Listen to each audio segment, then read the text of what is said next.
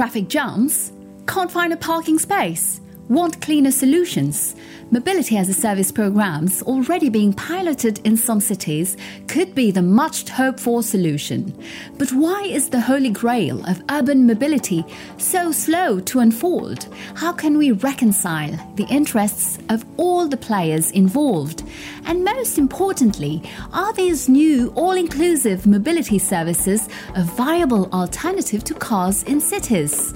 I'm Asha Sampet, and you're listening to Mobility Stories, the sustainable mobility podcast by Movin'On.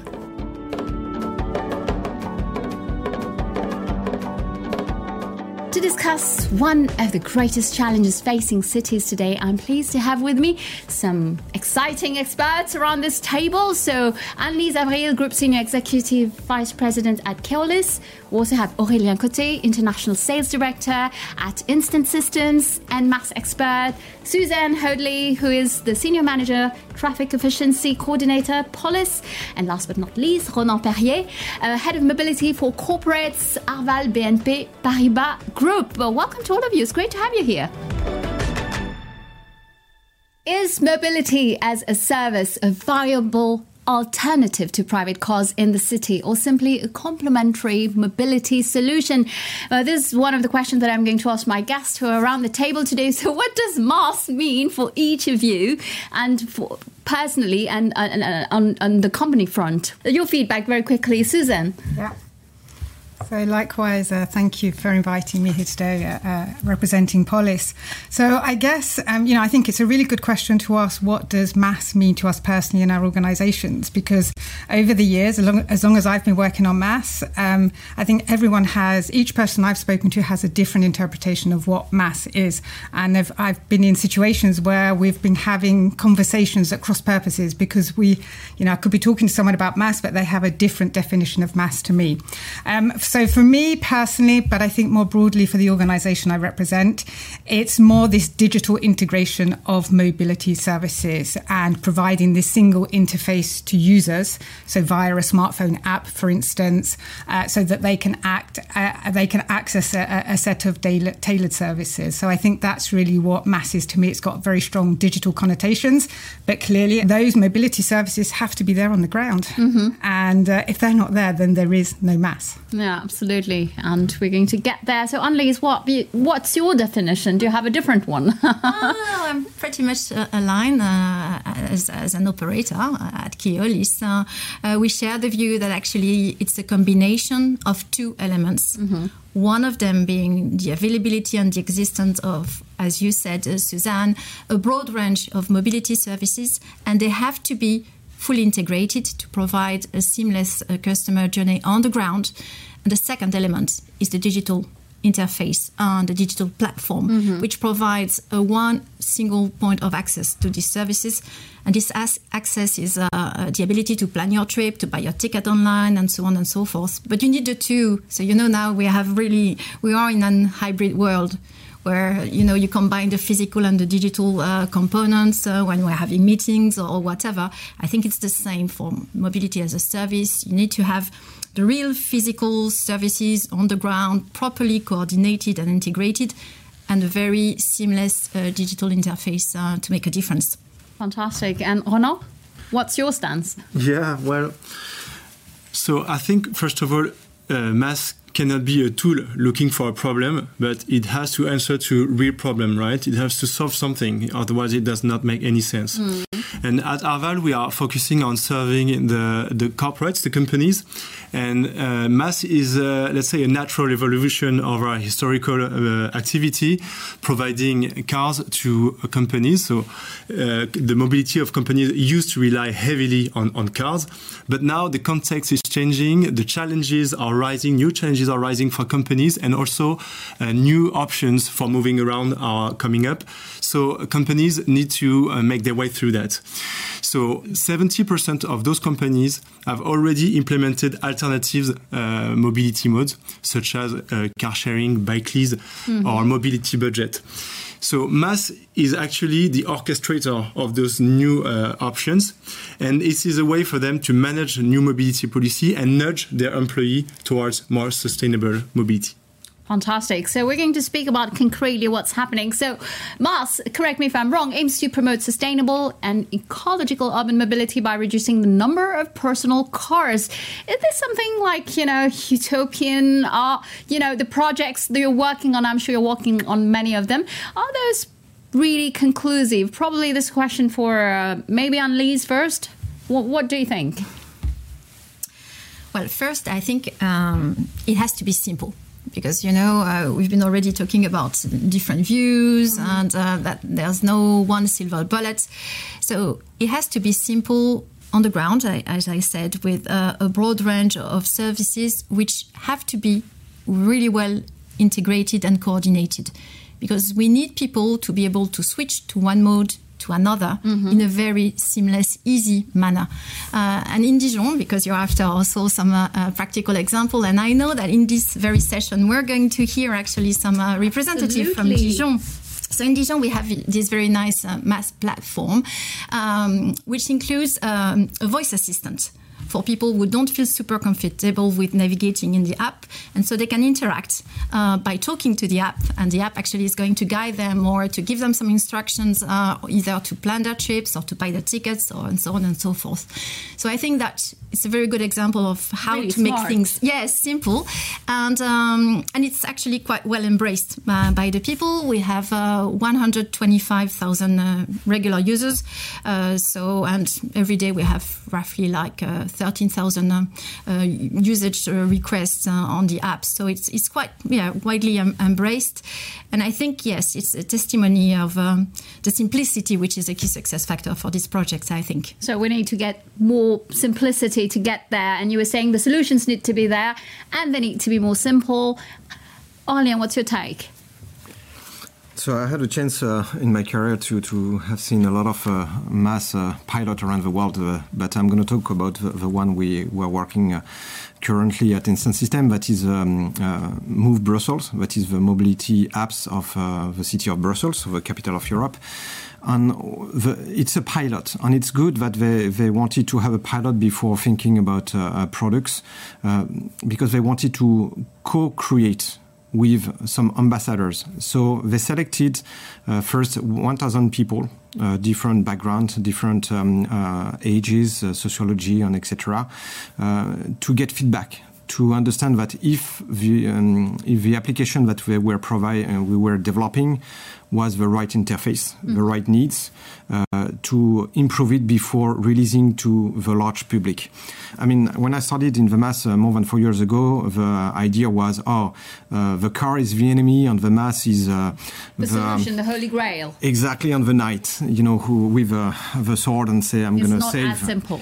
It's, it's, not that simple. I think first the, the, the MaaS uh, needs to, to be thought for who will use it and then uh, not only the young one because we were talking about uh, uh, digitally uh, savvy uh, not everyone is absolutely so that's that's very important mm. so at brussels we, we saw what uh, just said is um, we need something very simple not too many clicks being able to also to help the people so the customer service is very important the integration in a seamless way is also very important, and that's where we probably discuss that a little bit later. Is uh, between the public and the private, how aggregate everyone on the same platform.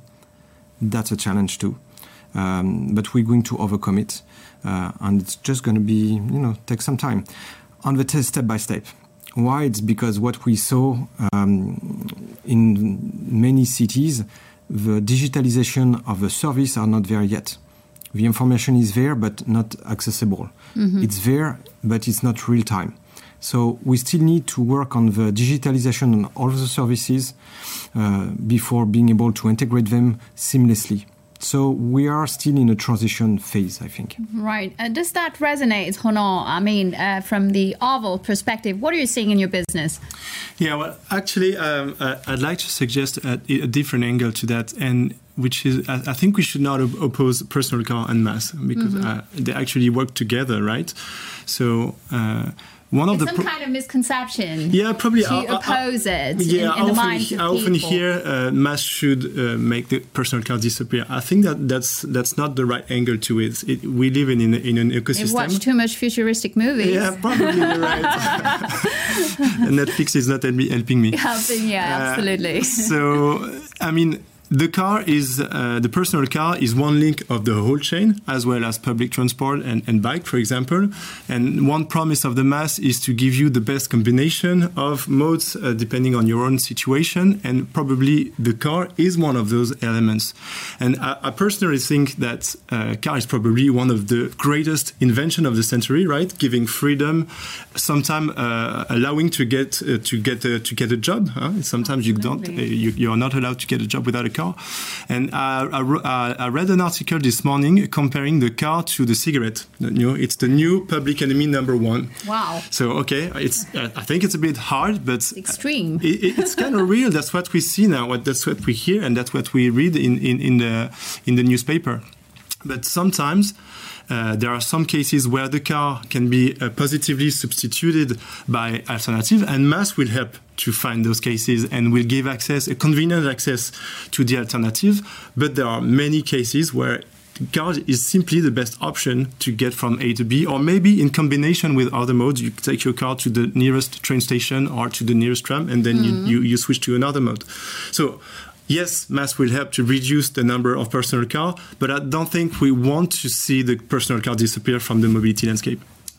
Susan, you want to I- add something? I, would like Jump to, in. to, to respond to that. Yeah, no, no. I, I mean, I do agree with Ronan that the car is a part of the mobility mix, even the personal car. You know, I represent city and regional authorities, and we, you know, I think we all know that their goal is to reduce uh, car usage in the city. I mean that that's clear. That's part of the sustainable mobility goals. But it's as Ronan said, you know, uh, it should be perhaps not the first mode of choice. I mean, this is what city authorities are saying. You know, your first mode of choice should be active modes, walking, cycling, and then potentially public transport, and then car sharing or taxis. And if you know none of those options are suitable, then uh, you know then you take the the personal car. Um, but I would like to, to to raise another point as well that's sort of related to, to this question, um, and that is that I think we're overestimating the ability of MaaS to reduce uh, uh, the, the personal car. I mean, to, to get drivers out of their, their, their car and using other modes.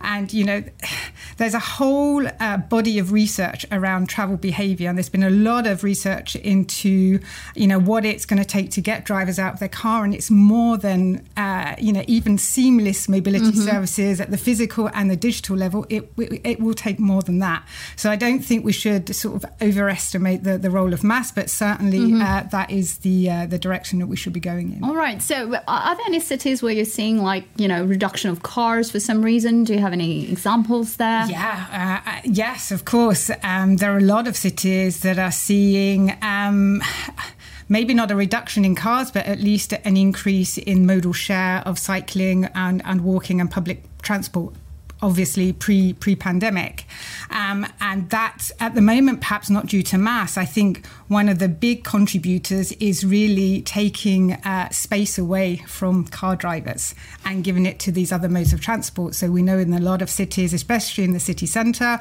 we are pedestrianising certain zones, or we are taking road space away, putting in bike lanes. We're giving the space to pedestrians, you know, widening the footwalk. We're putting in bus only lanes. And mm-hmm. these are measures that have really proven to work. You know, I have friends who, who live in Brussels. They used to have two cars. They live in the city centre. Now they have one car that they take out once a month because they say, you know, driving around in Brussels is a nightmare. There is so mm-hmm. much congestion. And, and then you spend half an hour looking for a parking space. So it's probably just, compared to a couple of years back, they have more options also today. Yes, yes. I think public transport has improved. There are more options. Yeah, there are more sharing schemes, car sharing, bike sharing, and the like. So yeah, there are definitely uh, more options. Yeah. Well, I, I, hear you all. That's the way forward. But obviously, uh, what I'm also hearing is that every place is different, every city is different, and you can't answer it the same way. So maybe, Aurélien, uh, just a quick word on that. So different contexts mean different solutions. It, it means yes, different solution. At least the, the the technical solution could come from the same um, the same back end or front end. Uh, it's the integration of all the actors can be different. Also, it's very important what um, Suzanne was saying. Uh, regulation on mobility policy is very important. That means if we want people to embrace the MaaS, uh, it needs to be encouraged. Uh, we know this by is not the case. You mean? With the pilots, um, not necessarily all the pilots. A lot of pilots has been, uh, you know, launched on thinking like, okay, we're going to aggregate everything and uh, uh, it's going to work. Um, no, we need a lot of communication also, mm-hmm. um, because the first reflex of uh, uh, a car driver is to open Waze or Google Maps if you want them to see that there are alternatives, or at least where they can park their car on uh, shift the mode uh, at the parking uh, to see, to reduce the part of the car, they need to um, be aware of this kind of solution. So I think if we talk just the solution, I mean, technology is just secondary. It's very important, but the first thing is to make sure that everyone um, is uh, around the table, private and public with the same rules mm-hmm. and to, to know the rules that can apply according to the local context. There is a difference between people who are uh, living one kilometers uh, from a train station versus when you are in a rural environment where the first uh, train station or bus station is um, 50 minutes away uh, by foot. So I, I don't believe in one solution that fits everything it's going to be very local. Mm-hmm. And this is what you were saying or not earlier. So not one holy grail. It's it's about uh, compl- using different kind of solutions depending on where we stand. I, I, I don't think uh, one size can can fit all the situation. I, I actually believe quite the opposite. There's mm-hmm. probably a need for a specialized MaaS uh, that can answer well different use cases. And um, MaaS is not only about software. Actually, huh? uh, we were discussing that before before coming here, but it's also about providing the right solution at the right place mm-hmm. Uh, and at the right time. Uh, that's what you were saying. And if we want a, a, wide adoption of the service, it has to be uh, when available when you need it mm-hmm. and where you need it.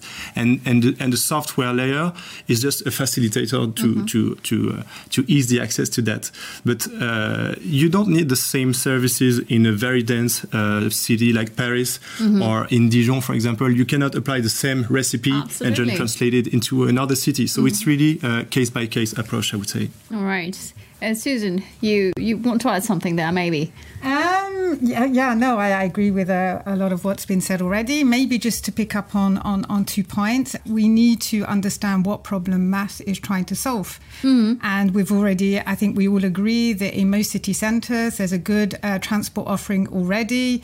Do we need a MaaS platform on top of that, a digital solution? I, am not so sure. I think if we're going to make investments, we're mm-hmm. going to go to the effort of, of, of integrating all sorts of different modes, we need to understand what problem we're solving and I think commuting is definitely a problem in cities. In my conversations with the likes of, you know, Brussels or, or, or Dublin or Barcelona, they say, you know, what I hear from them is that people who live in the city mm-hmm. centre don't use their car that often. Mm-hmm. They use other modes of, of transport. Um, does that mean the cities are congestion free? No, because there's a lot of commuting traffic. Yeah. So even if local people aren't using their cars, we have a lot of commuting traffic. So we really need to target uh, this market segment. So it's interesting mm-hmm. to hear what uh, Ronan's uh, company is, is, is, actually offering. Absolutely. Uh, so that was my next question because Aurélien didn't disagree with you a little bit. So I think they're all agreeing that's a problem now. Some disagreement is good also. Now, for, for a MaaS platform to be successful, public, private transport stakeholders, all of them, they must collaborate. This is what you, all of you are saying actually, and put the user at, at the heart of the experience. Uh, now, we, we haven't spoken a lot about that. What about data management? Is it the key for, you know, this to be successful? It's a question actually for all of you. Uh, Annelise, maybe, start. Um, yeah, I think we all agree that we need everyone around the table to make a, a, a MaaS project work and, and be really uh, adjusted to the local needs. Something we have not really touched base on up until now is um, the tariff and, and, the price.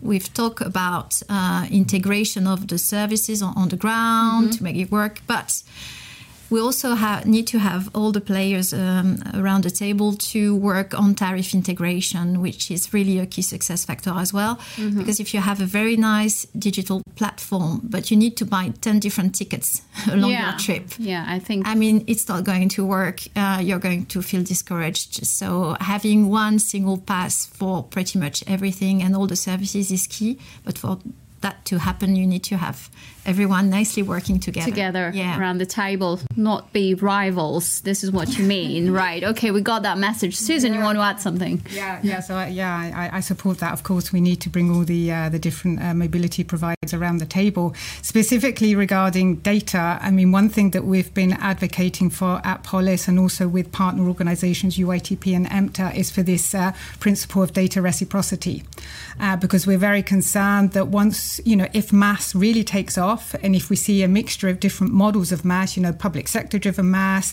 third party commercial uh, uh, providers, other types of models, we're, we're concerned that if in the future most transport tickets, especially public transport tickets, are sold through, through third party uh, MaaS platforms, mm-hmm. then public transport authorities and operators are going to lose a precious source of data about how people are using their network. You know, they get a lot of the data through ticket validation and, and, and other, you know, when, through ticket sales.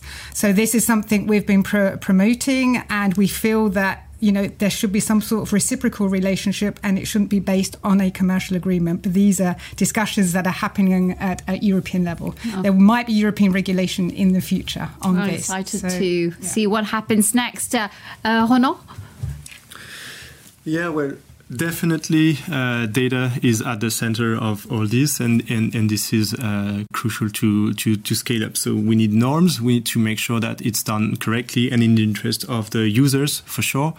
Um, I mean, if, if we want to create seamless journeys, if we want to offer a, a good experience, there, has to be some uh, some norms to be to be created, and and and that cannot happen individually. So uh, just just to conclude on this, yeah, cooperation is absolutely essential to scale up MaaS. Fantastic! Thank you for sharing. That would be the closing words. Thank you. It was great to have all your insights.